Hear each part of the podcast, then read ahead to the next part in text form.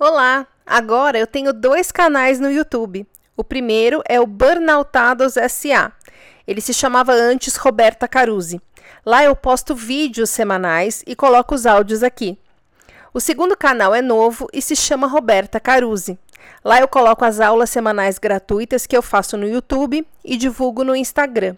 Essas aulas ficavam 24 horas no ar e depois eram fechadas, mas eu resolvi deixá-las abertas no YouTube e aqui também. Assim você pode ouvir quantas vezes quiser. Você vai ver que as primeiras 41 aulas são em forma de live e a partir da aula 42 elas vão ser em formato de podcast. Você pode assisti-las em vídeo lá no canal. Agora você vai ouvir a aula 17, que tem o tema O que o seu corpo está querendo te dizer. Aê, boa noite, minha gente. De novo eu atrasei três minutos, hein? Tá virando hábito isso. Não pode, Roberta. Olha, a Carla tá aqui faz oito minutos já, gente. Esperando. Boa noite, Carlinha. Boa noite, Kátia. Boa noite, Anas. Ana Beatriz, Ana Carolina. Gente, sabe o que acontece? Eu estava escrevendo aula, uma aula que vocês vão ver, acho que a semana que vem eu vou lançar, para quem está no começo do processo, e eu me empolgo. E aí eu fico escrevendo, escrevendo, escrevendo, quando eu vejo, toca o despertador, tá na hora da aula, já eu lá escrevendo. Oh, meu Deus! Oi, Camila, boa noite. Oi, Cíntia, boa noite. Oi, Igor, boa noite. Vamos lá, minha gente, que eu atraso, mas chego. Ver se eu acertei aqui a, a altura do microfone, que eu fiz uma gambiarra aqui. Vamos lá, então.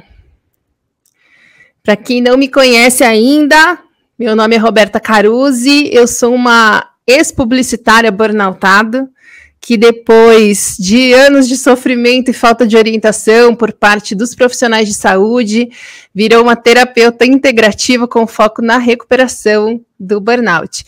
Eu atendo com um protocolo criado por mim, que mistura ciência e espiritualidade, porque oito anos de tratamento me mostraram que a ignorância sobre o burnout é imensa e já começa na hora em que colocam o burnout como sendo causado exclusivamente pelo trabalho, né? Então, convido quem ainda não me segue a fazer isso.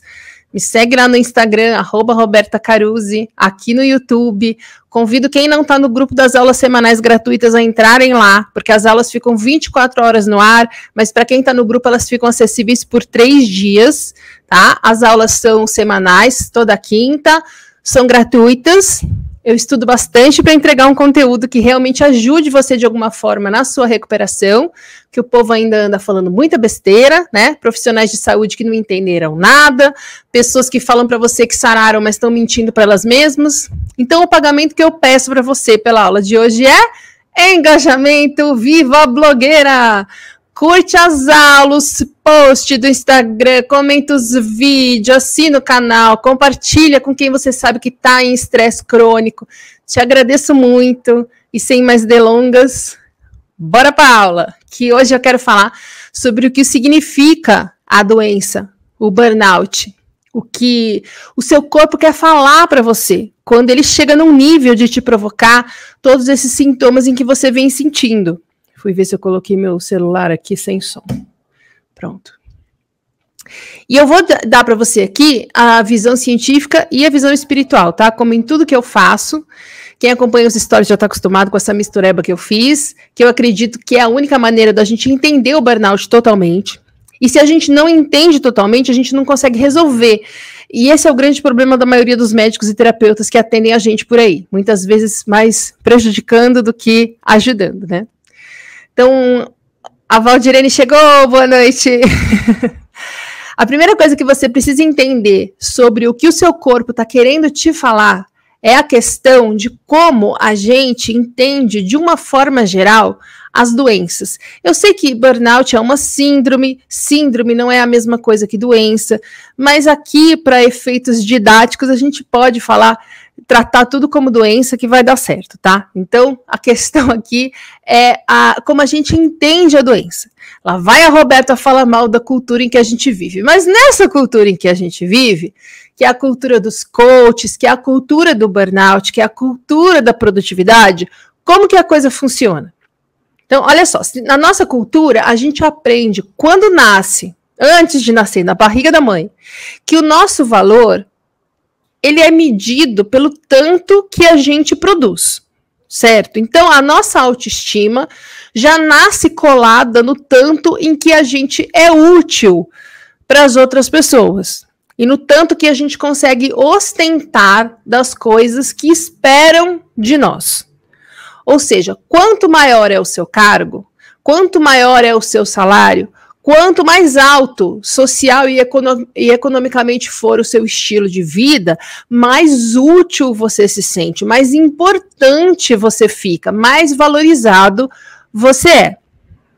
E se você tiver desempregado, o que, que acontece? Você vale tanto quanto lixo, né? Seu pai te liga para você prestar concurso, sua mãe não comenta com as vizinhas para não passar vergonha. Olha, quando você encontrar fulano, não fala que você está sem emprego. Os amigos ficam tentando te ajudar, mandando link. E se você falar que o que você quer fazer é alguma coisa que não seja o que possa te dar o maior salário, as pessoas te abandonam elas acham que você pirou. É uma cultura em que a gente tem orgulho de virar à noite e tem vergonha e culpa por precisar descansar. Então, uma doença qualquer, não importa qual, mas que limite o tanto que você pode trabalhar, o tanto que você pode ser útil e o tanto que você vale para a sociedade, é vista de que maneira? A doença é vista por todo mundo nessa cultura de que maneira? A doença é vista como um problema. Muitas vezes, um castigo. Às vezes, um fracasso pessoal. De uma forma geral, as doenças físicas, como um infarte, um AVC, uma úlcera, são vistas como um problema, como um obstáculo a ser vencido já que ela te impede de continuar produzindo loucamente, que é o que esperam de você, que é o que esperam de todo mundo. E aí você vira um coitado, uma vítima, porque a pior coisa que pode acontecer é você deixar de produzir. Certo? Faz sentido isso? Já as doenças psicológicas, como depressão, um transtorno de ansiedade, um burnout, são vistas como um fracasso ou uma fraqueza da pessoa. Porque a pessoa olha para você e não vê nenhum impedimento físico para você trabalhar. Então você não trabalha porque você não quer. É a conclusão dela. Nos dois casos, a gente vê a doença como sendo um castigo, um obstáculo, um impeditivo. E aí o que, que a gente faz? A gente declara guerra à doença. Então a pessoa com câncer se sente vítima e vamos combater esta doença. E a pessoa com burnout se sente culpada e vamos vencer esta síndrome. Então vamos analisar essa situação com os olhos da ciência e depois com os olhos da espiritualidade, tá? Porque você só vai entender completamente juntando as duas coisas. Olhando só por um viés ou só pelo outro, a gente no burnout acaba ficando empacado, tá? Gente, meu trabalho aqui é que você ganhe tempo. Se você tiver que descobrir tudo sozinho, como eu precisei fazer, você vai demorar 10 anos para chegar onde eu hoje, com uma aula, te coloco. Porque eu sou uma gênia? Não, porque eu também estive aí. Tá? Eu tô te dando mapa sinalizado de um caminho que eu tive que abrir na base da peixeira.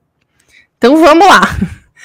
Pelos olhos da ciência, nós temos que considerar dois ângulos diferentes da medicina e da psicologia barra terapia, tá? Como sempre. Pelo ângulo da medicina convencional, a doença é um mau funcionamento do corpo e é preciso focar nesse defeito e consertá-lo para que a máquina continue funcionando, tá?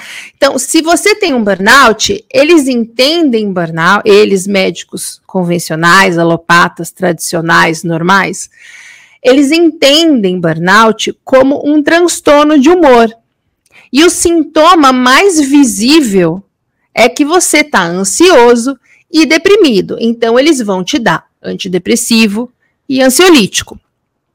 Certo? E aí, o que, que acontece? Você consegue fazer a pessoa se sentir melhor, mas ela não sara. E mais para frente, ela cai de novo, porque precisa ficar controlando um negócio que não foi resolvido. E aí fica esse negócio de, ah, tive três burnouts, que eu já falei aqui que não existe, tá?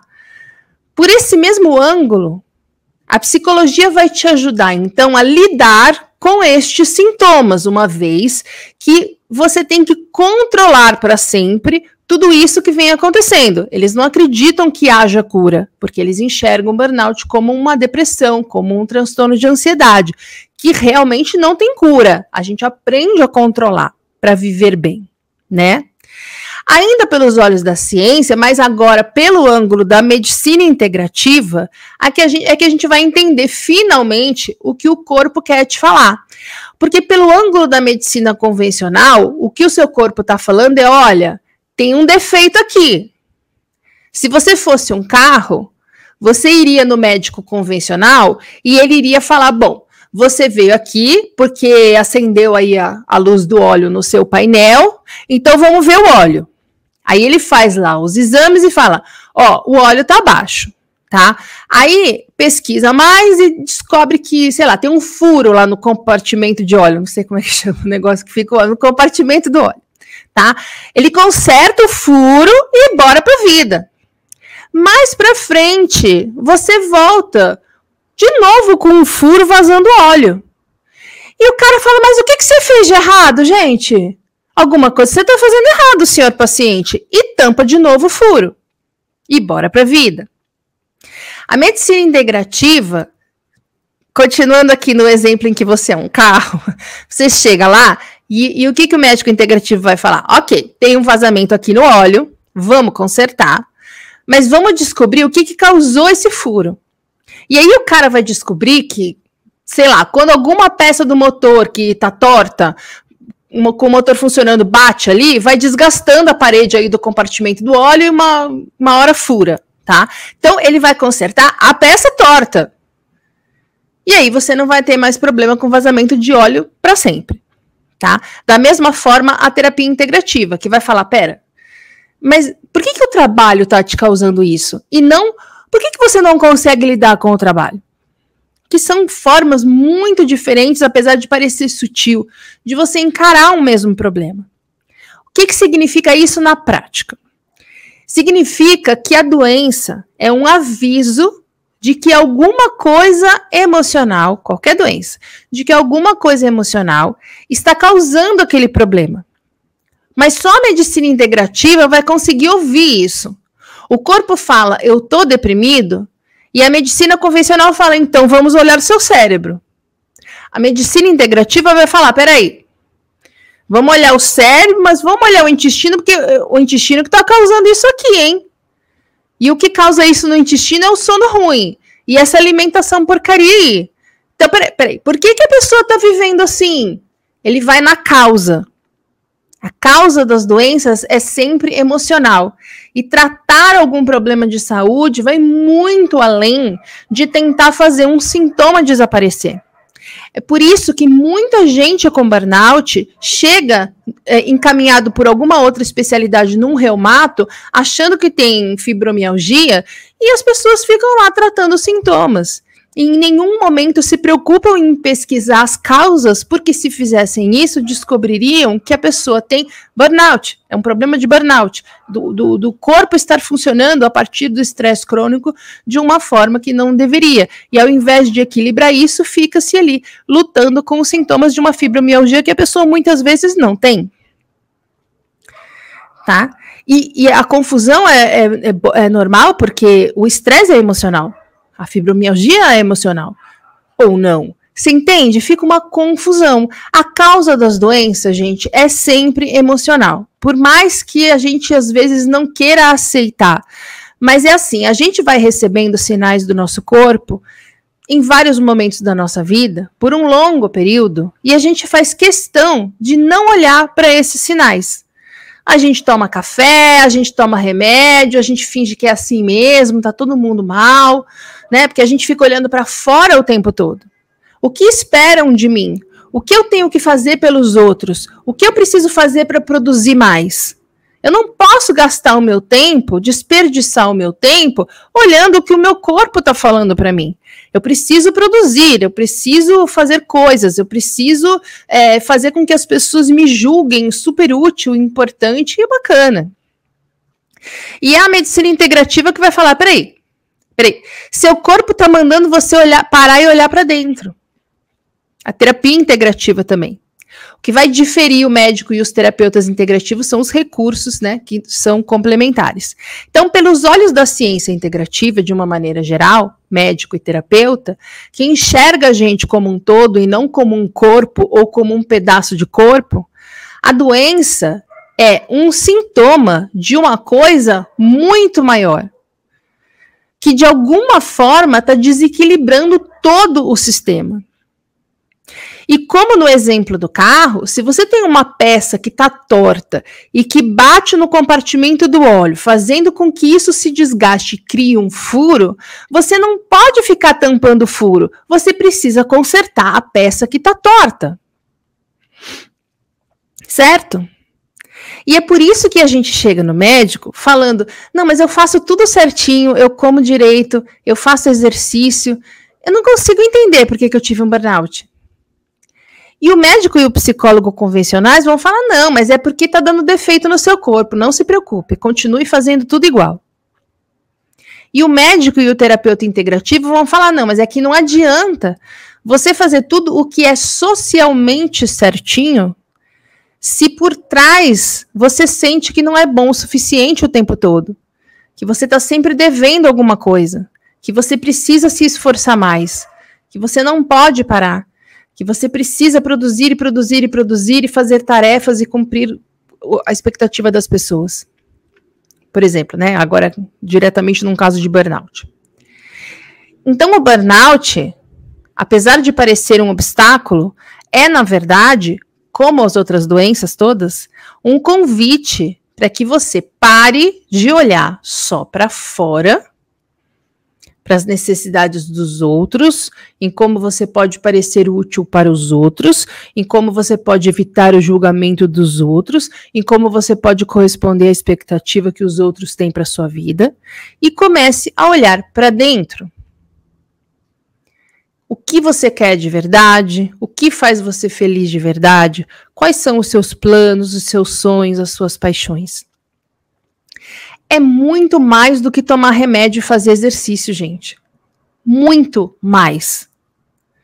A doença é um sinal de que você precisa olhar para dentro e entender se o que você pensa e o que você faz estão alinhados.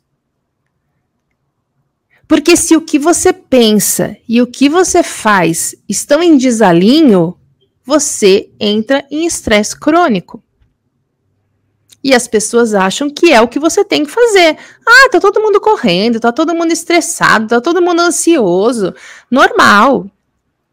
Aproveita e faz aquilo que eu pedi para você. Momento. Ai, gente, minha garganta ainda não tá boa. Entendeu?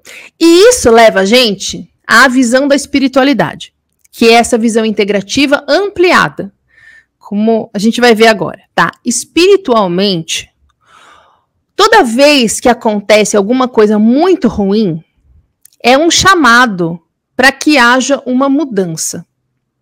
Tá? A doença, espiritualmente falando, é um chamado para o despertar. Por isso eu vivo falando que o burnout não é um castigo e sim uma oportunidade.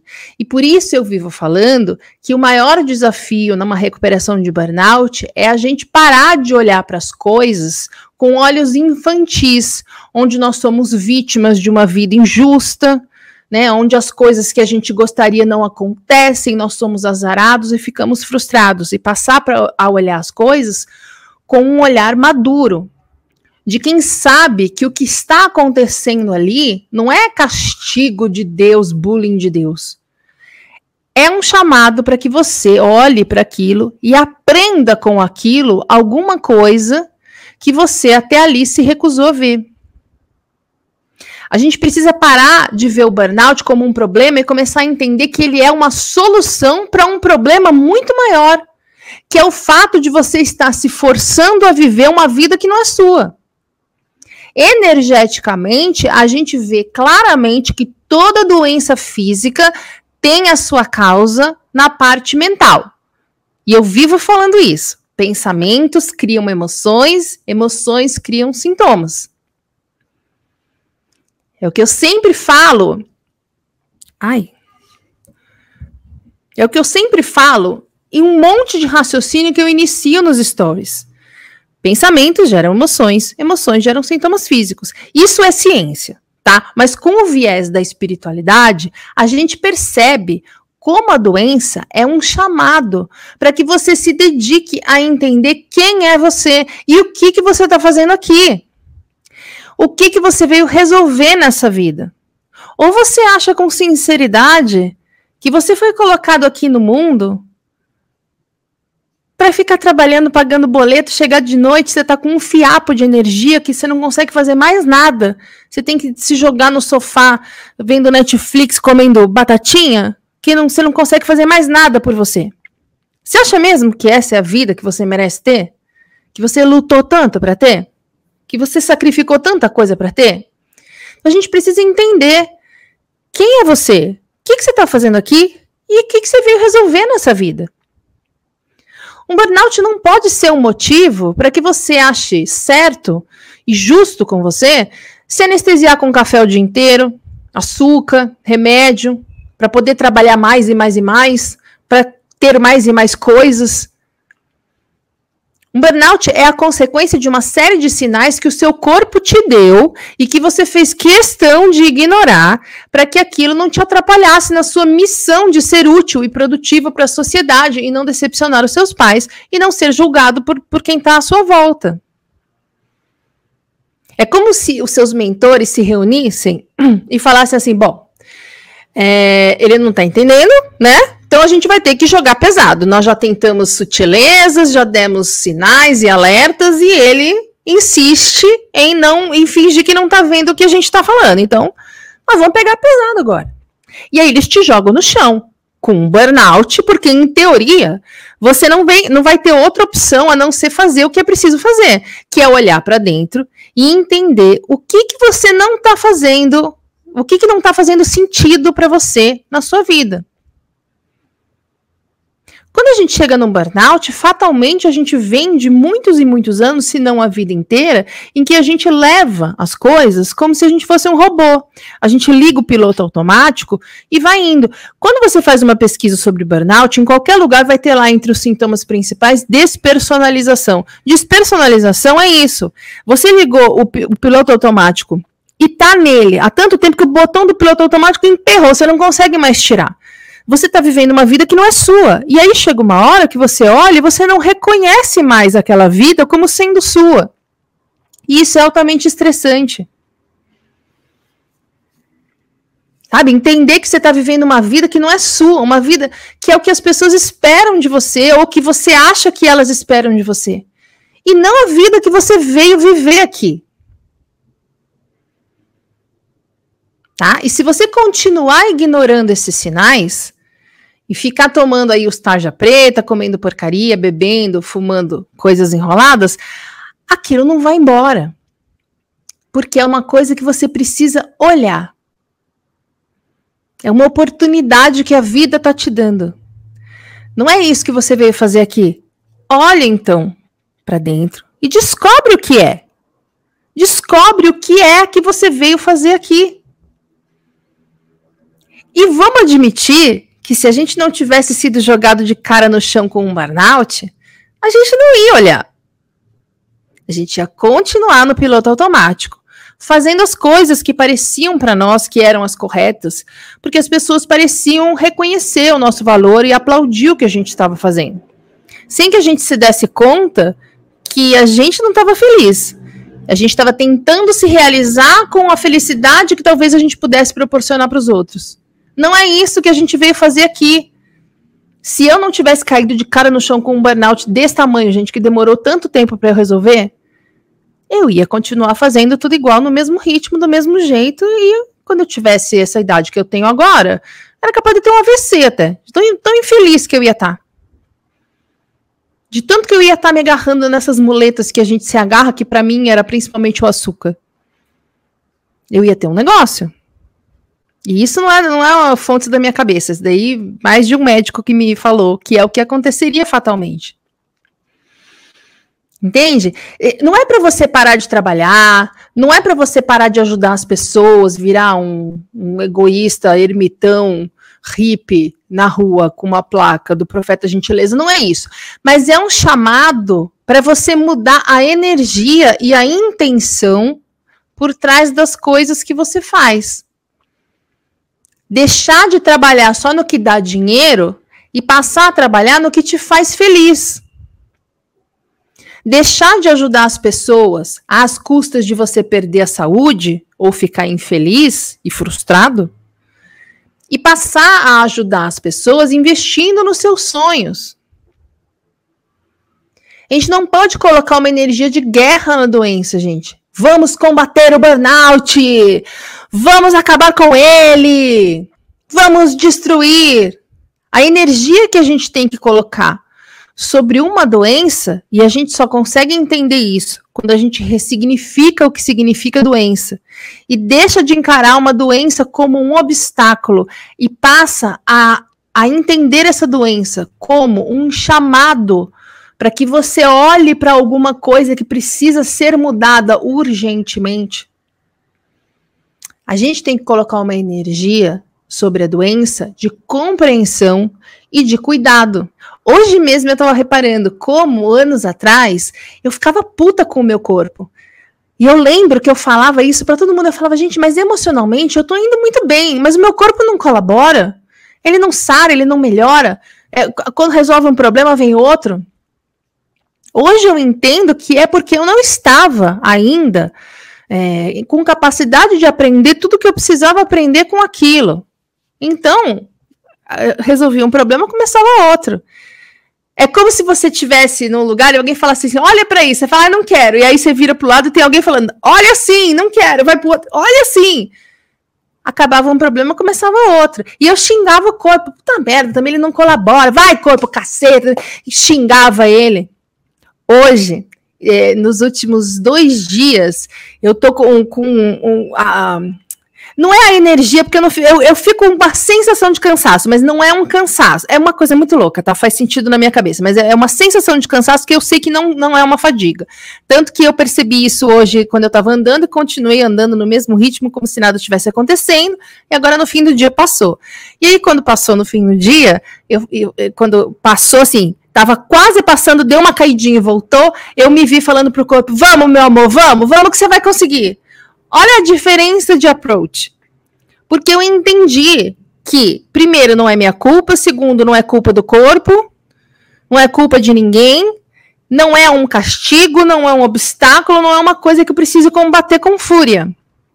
É um chamado, no caso do burnout especificamente, para que eu comece a cuidar de mim, a me priorizar a parar de achar que a minha prioridade deve ser o que está sendo visto pelas pessoas. Porque eu preciso disso para me sentir valiosa, porque eu preciso disso para entender que eu tenho valor, que eu tenho talento, que eu tenho qualidades. Tanto que a gente chega no burnout sempre muito imbuído dessa missão de, de não ser julgado pelas pessoas, a gente não sabe lidar com crítica. Tem muito a ver como a gente vê a doença tudo fruto da cultura. Olha só, se seu filho chega para você e fala assim: "Ah, eu não estou conseguindo andar". Você vai falar o que para ele? Temos duas opções aqui.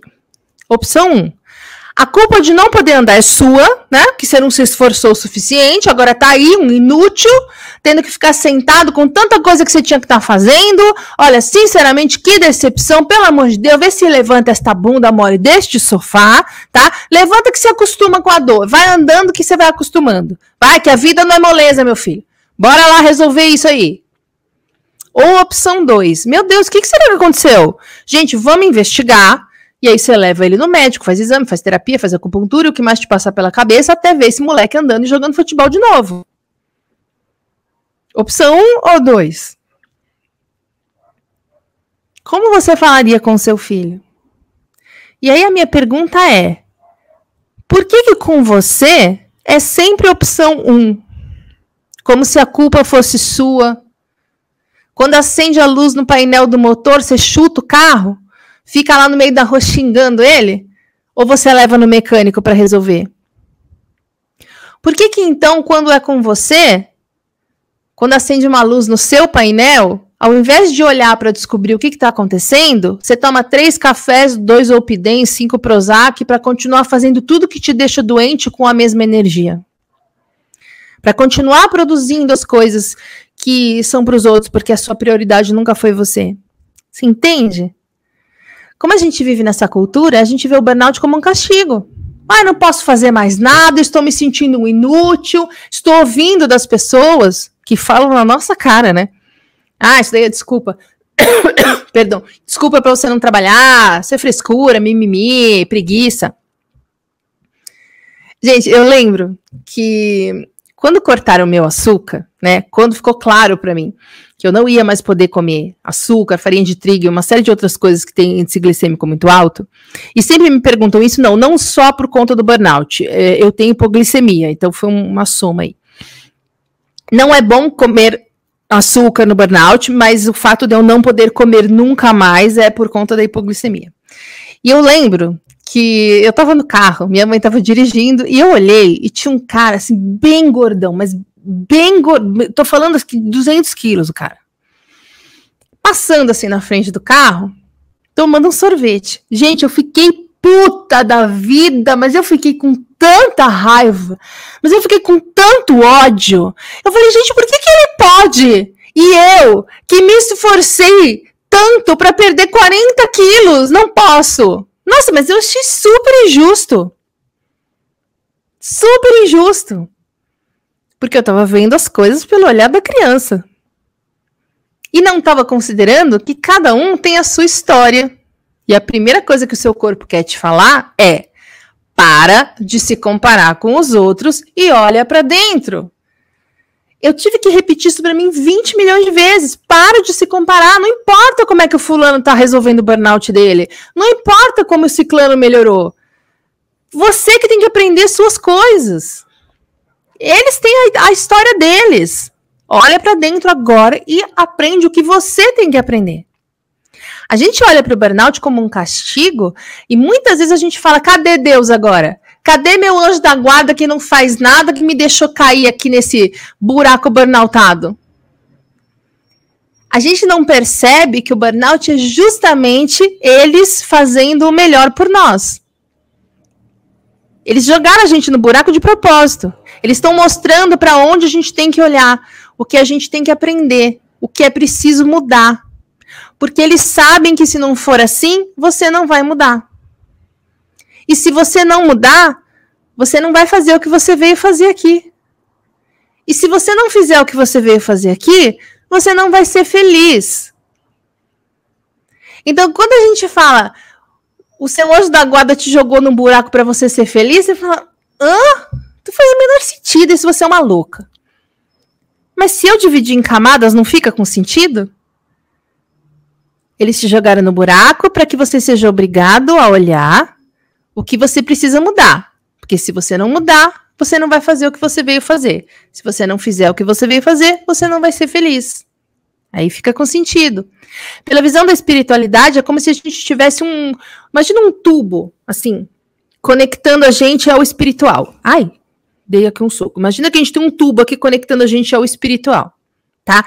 Agora imagina que a energia vital espiritual vem por esse tubo para alimentar a gente o tempo todo, tá? Para alimentar nosso espírito que habita o nosso corpo.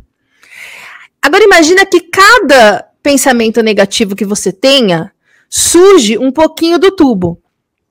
E cada positivo vai lá e tira a sujeirinha. Com toda sinceridade, se você vigiar um dia de pensamentos seus, você só pensa negativo. Tá? Eu fiz isso e foi chocante. A gente fica pensando que não vai sarar, que isso é injusto, que se você não conseguir mais trabalhar, e eu tô sem grana, e etc, etc, etc. Porque a gente já viu, né, na aula passada ou retrasada, retrasada, é, o que, que o estresse crônico faz com a gente, né, e que tipo de pensamentos que a gente acaba produzindo, né, com, com o corpo em estado de alerta permanente. É como se a gente ficasse viciado em pensar negativo. E aí esse tubo, ele vai ficando sujo, sujo, cada vez mais sujo. Até que chega uma hora que ele tá tão sujo que a energia vital, ela não consegue mais alimentar o nosso espírito. E é aí que o corpo começa a sofrer. Se chegou no físico, é porque esse tubo está entupido de tanta sujeira. E não está conseguindo ter essa conexão. E o seu corpo quer que você entenda isso. E não fique só na solução superficial de tomar um remedinho para resolver cada um dos sintomas, para viver melhor, para continuar com força em vez de resolver, para continuar trabalhando, arrumando toda e qualquer justificativa para que pareça ser a única saída que você tem. Seu corpo quer que você realmente olhe para a sua vida de modo que você consiga despertar para quem você é de verdade. E assim você vai limpando esse tubo, saindo do estresse crônico, fazendo novas escolhas, mudanças, resolvendo o que te adoece.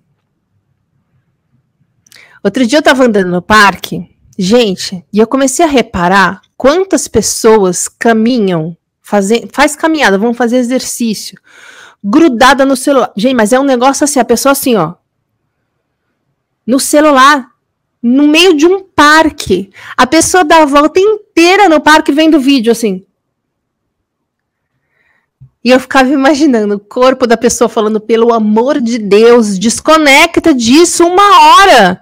Conecta em mim. Nós estamos no meio da natureza é uma chance de conectar com essa força vital, de desacelerar os pensamentos, de olhar para dentro, de reaprender a respirar. E a pessoa não consegue, ela precisa ficar com o celular colado na cara, porque é insuportável para ela se conectar com qualquer coisa que faça ela ver que ela não está fazendo o que é para fazer. A gente se anestesia para não para não enxergar isso, que a gente no fundo não está fazendo o que a gente tem que fazer.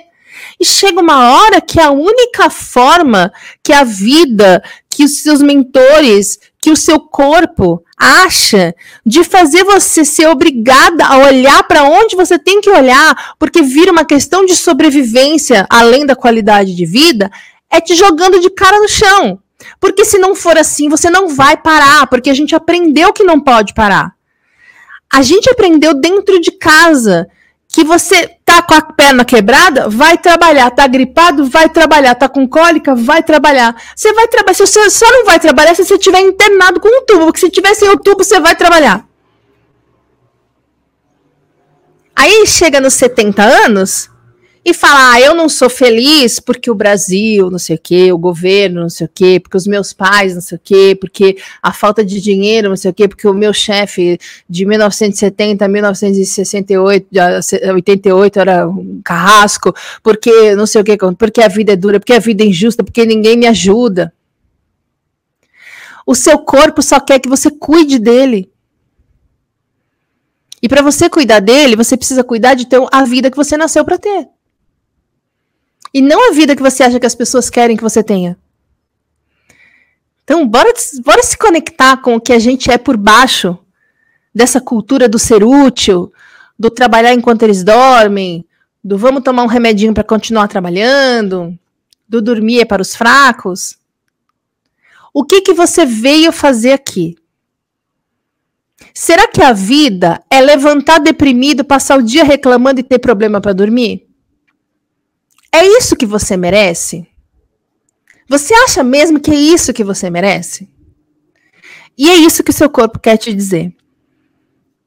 Ele quer te falar isso, não é isso que você merece.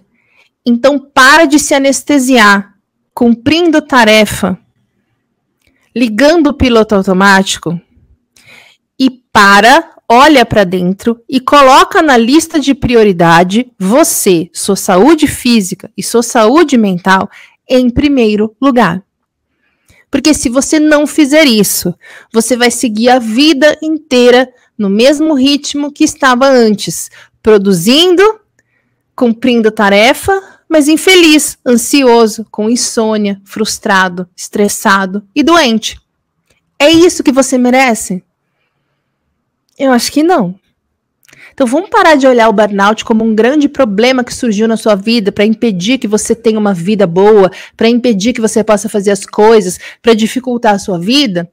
E vamos entender que é um chamado para que você olhe para onde você tem que olhar, que você aprenda o que você tem que aprender. E é por isso que eu vivo falando que burnout é uma oportunidade. É uma segunda chance é uma correção de rota. É um chamado para você despertar, para você abrir os olhos, para você olhar para onde precisa ser olhado. E parar de ficar se anestesiando, que é o que todo mundo faz e, portanto, o que ensinaram para você que tem que fazer.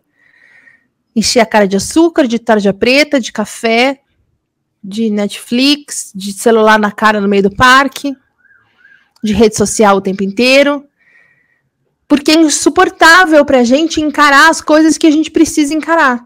Então chega uma hora que a única solução é te jogar no chão.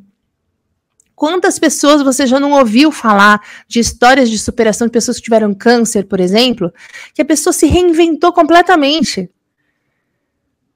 Eu, vou, eu falo sempre uma coisa que pode parecer absurdamente impossível para você agora, mas confia em mim que um dia vai fazer sentido. E você vai me agradecer por eu ter falado isso para você hoje. Vai chegar um dia que você vai olhar para trás e você vai falar: graças a Deus eu tive um burnout. Você vai agradecer o burnout. Claro que tem um período que isso é impossível e que a gente fica falando, meu Deus do céu, não podia ter acontecido uma coisa pior do que essa. Mas vai por mim que eu tô mais na frente do processo. Chega uma hora em que você entende tão profundamente o que está acontecendo que você chega a agradecer por ter tido um burnout. Então, ao invés de se recusar, de resistir tanto ao ouvir o que o seu corpo está te falando, ouve desde já. Mesmo que você ainda não saiba muito bem por que nem como. Mas ouve o que o seu corpo quer te dizer. Ok? Olha, falar que eu não vi nada do chat, vou ver agora, tá? Vamos lá. Aqui, Roberta, você definiu tudo que venho sentindo nesses 13 anos. Eu sei, porque é tudo que eu venho sentindo, sentindo nos últimos oito. Oi, Patrícia. Leda conseguiu. Olá. Camila, gratidão por essa aula.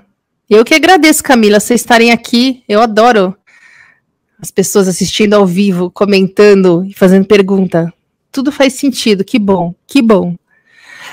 É, só quem passou que sabe, né, gente? Quando a gente passou por um negócio, a gente sabe o que, que, o que, o que faz sentido para os outros. Exatamente. Olha que cuidar da gente não é fácil. Acreditar em si mesmo dá resultado. Temos que estar bem para cuidar dos outros. Boa noite, Cristiane. Ana Beatriz, obrigada. Exatamente, gente. Boa noite, Angélica. Tem um. Aquela, aquele clichê de você falar, ah, quando você está num avião e despressuriza, cai a, a máscara, qual é a instrução do avião? Coloca primeiro em você e depois nos outros, porque se você não colocar em você, você vai desmaiar e não vai conseguir ajudar ninguém, né?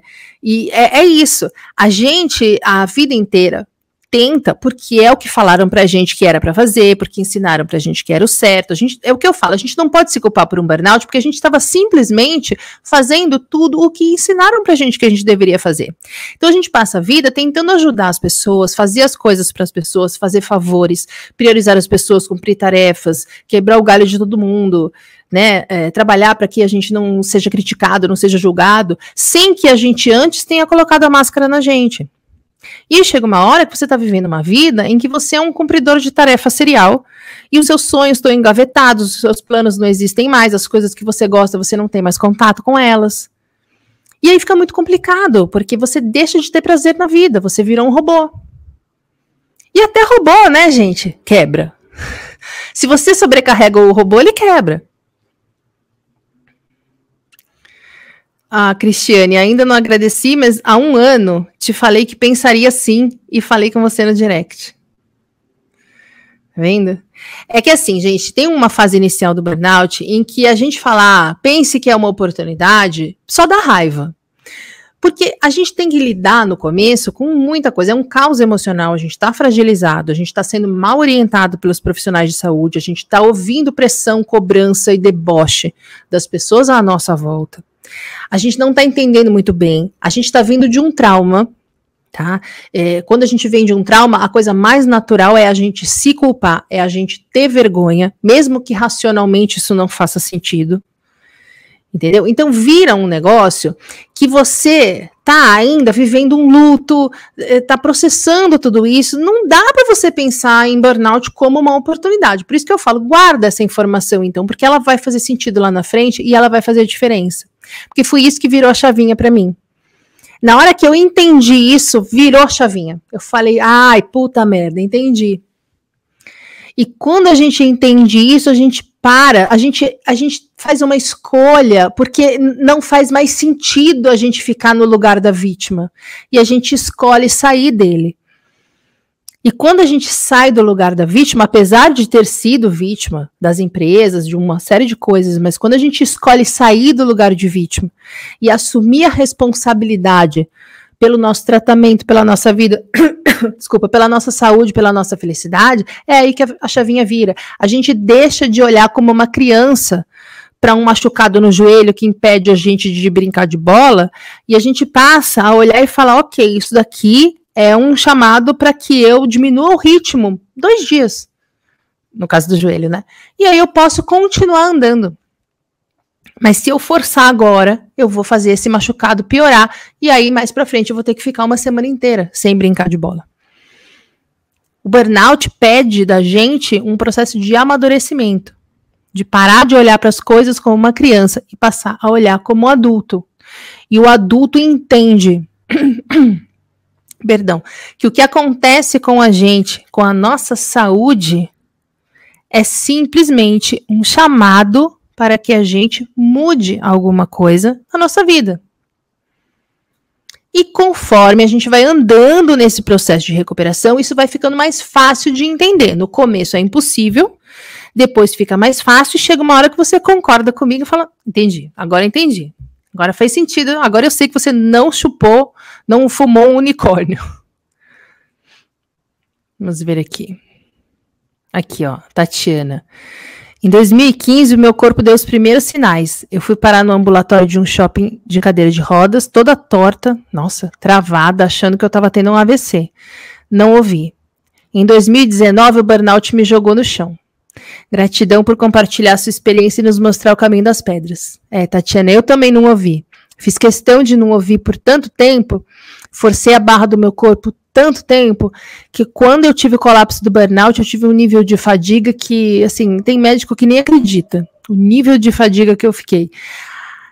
Mas é isso, eu só aprendo na eu sou uma pessoa que sempre a vida inteira só aprendi na porrada. Então eu precisei tomar uma porrada para aprender dessa vez também.